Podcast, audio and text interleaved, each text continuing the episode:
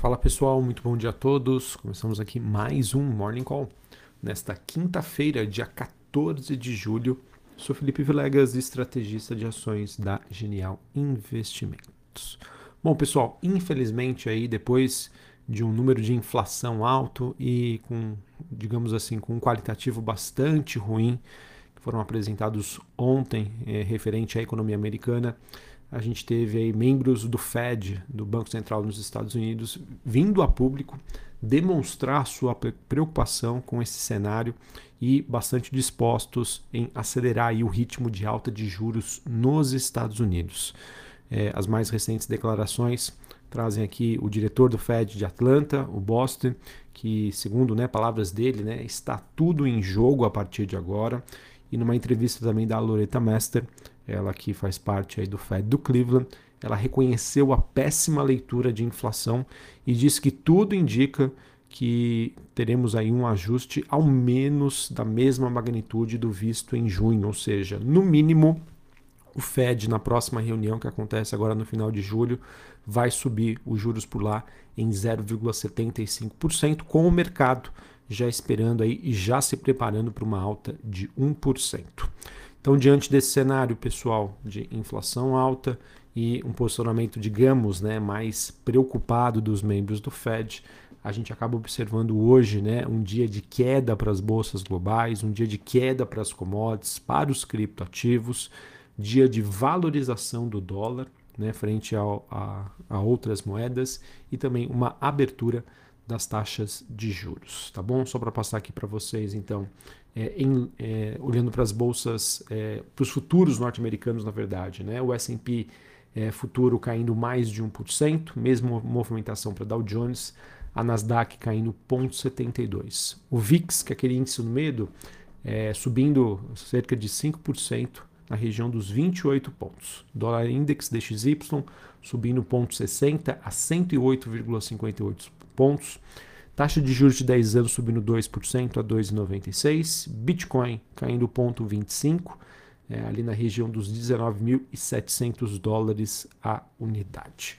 Bom, falar um pouquinho então sobre a, a inflação dos Estados Unidos e como isso acabou sendo precificado ontem pelo mercado. A gente teve o índice de inflação por lá, o famoso CPI, subindo para 9,1% na comparação ano contra ano, tá? Ou seja, junho de 2022 contra junho de 2021, e esse número veio acima das expectativas do mercado, que aguardavam um aumento de 8,8%.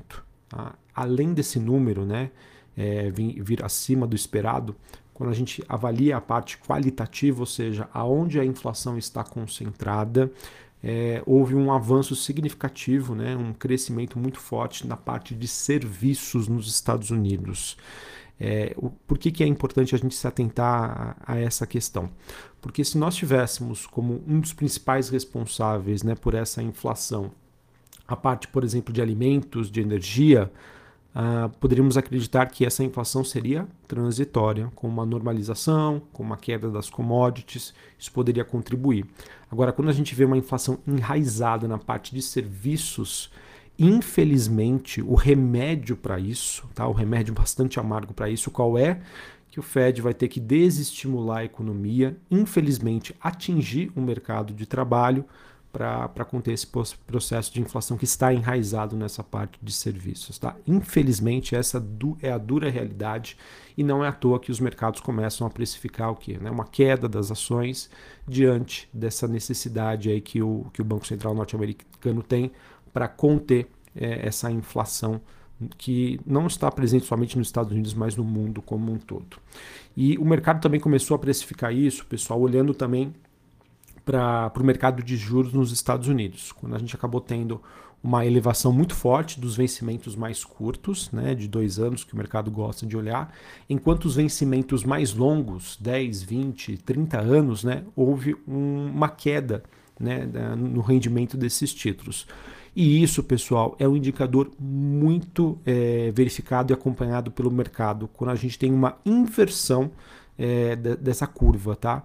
O que, que isso significa dizer? Significa dizer que hoje o mercado precifica um juros maior é, para os próximos anos e um juros menor para vencimentos mais longos. Isso então se traduz numa necessidade de subida de juros nos Estados Unidos e que isso vai se traduzir numa recessão, abrindo espaço para uma queda dos juros lá na frente.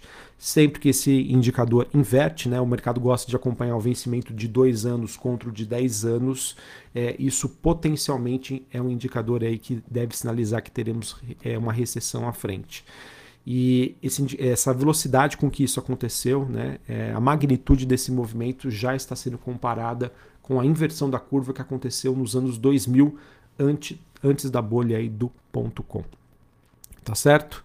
E obviamente né, que nós teremos então com o mercado precificando né, uma, uma subida de juros ali em torno de, de 1%, e o Fed então vai ser, entre aspas, né, obrigado a fazer tudo isso aí com um pano de fundo de desaceleração econômica e isso obviamente é, acaba impactando as diversas classes de ativos. E olha só como que é interessante, né, pessoal? A gente sabe que aqui no Brasil, é, não que isso seja uma vantagem, tá? Muito pelo contrário, não gostaria de, de, de ter que lidar com isso. Mas a gente está acostumado né, com esse tipo de cenário e que nós temos que conviver né, com uma inflação alta, com juros altos, né, é, baixo crescimento, até mesmo recessão. Mas se a gente parar para pensar nos Estados Unidos, né, os investidores eles não encaram esse cenário desde a década de 70, tá? ou seja, mais de 40 anos. E isso acaba sendo uma novidade para toda essa geração de investidores que chegou aí nos últimos anos, né, diante da, da forte movimentação que, de alta que nós tivemos nos Estados Unidos para ações, para criptoativos, entre outros, tá bom? Então, enfim, essa reação que a gente acompanha do mercado, que para a gente nós já estamos acostumados, para eles acaba sendo aí uma novidade. Falando um pouquinho sobre é, China, mercados asiáticos, a gente teve a bolsa de Xangai recuando 0,08, bolsa de Hong Kong queda de 0,22, a bolsa japonesa na, na contramão subindo 0,62 mais uma notícia negativa sobre China, pessoal, que a crise por lá parece estar se tornando bem mais aguda, com sinais, é, sem sinais, na verdade, de estabilização do crescimento por lá, uma nova onda da pandemia, infelizmente, e agora uma nova fase aí da crise imobiliária na China, em que as últimas notícias trazem para gente que o número crescente de compradores de casa está se recusando a pagar os seus financiamentos, né, a pagar suas hipotecas de imóveis inacabados. E isso acaba gerando um efeito cascata, né, em que provoca então temores de um aperto financeiro mais profundo em todo o setor imobiliário na China, o que poderia também se espalhar para outras áreas da economia chinesa.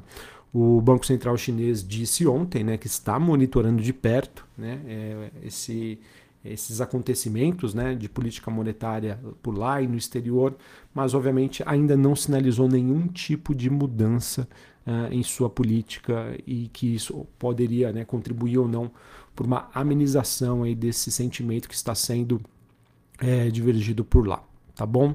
É, e por conta disso, né, por conta dessa situação na China, a gente acaba vendo aí é, metais industriais e também o minério de ferro com fortes movimentações de baixa, tá?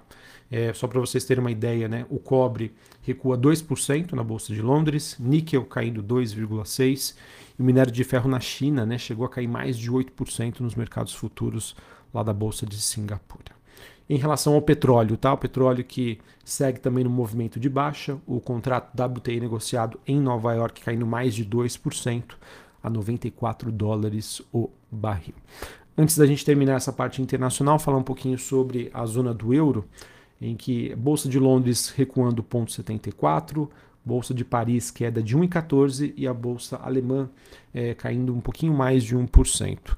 A última notícia que nós temos é que a União Europeia revisou aí a sua previsão de inflação para 2022, olhando para a região é, europeia, de 6,1 para 7,6 e reduziu a sua projeção de crescimento econômico, né, ou seja, do PIB, de 2,8 para 2,7 isso acaba gerando então as suas repercussões e faz com que o euro é, tenha um movimento hoje de desvalorização, mantendo aí muito próximo da paridade com, com o dólar, né? ou seja, um euro valendo aí um dólar, o menor nível em 20 anos. Beleza? Bom, sobre o Brasil, pessoal, a gente infelizmente acaba sendo refém dessa, desse sentimento mais negativo, olhando para as bolsas internacionais, E mesmo que a gente entenda e saiba que eu já venho comentando já há vários há, há bastante tempo com vocês, tá? Que os nossos ativos de risco já estão com preços atrativos, temos uma margem de segurança bastante elevada, mas não tem jeito. Diante de um pano de fundo em que ah, nós vemos né, um investidor cada vez mais conservador, é, e quando a gente olha, inclusive, né, o fluxo de entrada de investidor estrangeiro aqui no Brasil, tanto para ações quanto para títulos de renda fixa, é impressionante aí a queda nos volumes, né? Ou seja, é, Brasil completamente fora do radar, né? mesmo com preços de ações atrativos e mesmo com uma renda fixa aí pagando é, dois dígitos, tá? 13, 14% ao ano. Tá? Então vejam o quão é, drástica está essa situação, infelizmente, que a gente acompanha no mundo. É, ontem a gente teve a aprovação aí da PEC dos benefícios, que foi aprovada no Congresso e vai à, à promulgação aí presidencial.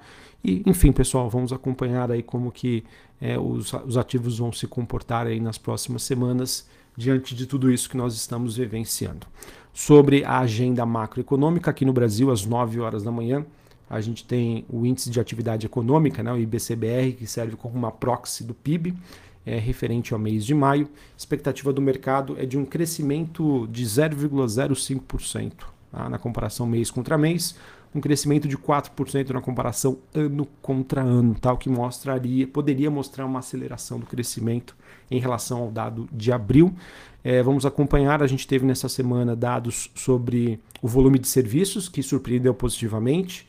Ontem, vendas no varejo, que foi uma decepção negativa. Vamos ver então como a, economia como um todo está se comportando.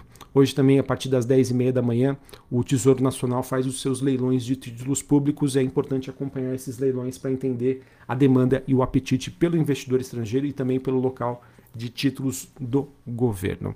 Nos Estados Unidos, às 9h30 da manhã, nós temos dados aí sobre a inflação ao produtor nos Estados Unidos e também é, números sobre o mercado de trabalho, novos pedidos de seguro-desemprego certinho? É, só para encerrar aqui, é, falando é, um pouquinho mais sobre o noticiário corporativo, a gente teve aí diversas empresas ligadas ao setor de construção civil que mostraram aí as suas prévias operacionais, tá? Esse movimento que está acontecendo essa semana, antecedendo a, a divulgação, né, a temporada de balanços aqui no Brasil. Pessoal, não vou entrar aqui no detalhe com vocês porque acho que fica muito superficial falar para vocês os números. Então quero deixar aqui um convite, tá, para vocês é, entrarem no site do Genial Analisa que é o portal aqui da Genial Investimentos, em que os nossos analistas fazem uma análise completa né, sobre é, o noticiário corporativo, os resultados das empresas, as prévias operacionais. Tá bom? Então, queria compartilhar com vocês que esse movimento está acontecendo, né, esse, esse noticiário. Temos notícias positivas em relação ao setor, notícias negativas, mas queria deixar o convite então para vocês acompanharem é, com a gente os números no detalhe para que vocês consigam aí tomar melhores decisões. Beleza? Então, pessoal, infelizmente este é o cenário que nós temos hoje, tá? Um cenário negativo, um pano de fundo negativo aí para as ações globais. Mas aquilo, né? Acho que é algo que eu já vinha comentando com vocês desde o início do ano, tá? Que o ano de 2022 realmente seria um ano muito difícil, um ano bastante desafiador diante, né, desse processo inflacionário, da necessidade de subida de juros no mundo desenvolvido e que isso mais cedo ou mais tarde iria impactar aí né, na precificação dos ativos. É, podemos dizer que o primeiro trimestre desse ano ele acabou, é, não digo talvez pegadinha seria uma, uma palavra bem chula, né? mas ele, ele até nos deu um ânimo de que a economia brasileira, de que a economia não, né? A, os ativos brasileiros iriam sobreviver a isso, mas infelizmente o movimento que a gente vê, viu no segundo tri e agora no mês de julho mostra que não, realmente essa essa preocupação é generalizada e não há ativo, não há ação que sobreviva diante desse cenário. Qual o cenário, Felipe? Inflação ainda persistente e expectativa, mercado se preparando aí para um menor crescimento global. Um abraço a todos, uma ótima quinta-feira para vocês e até mais. Valeu!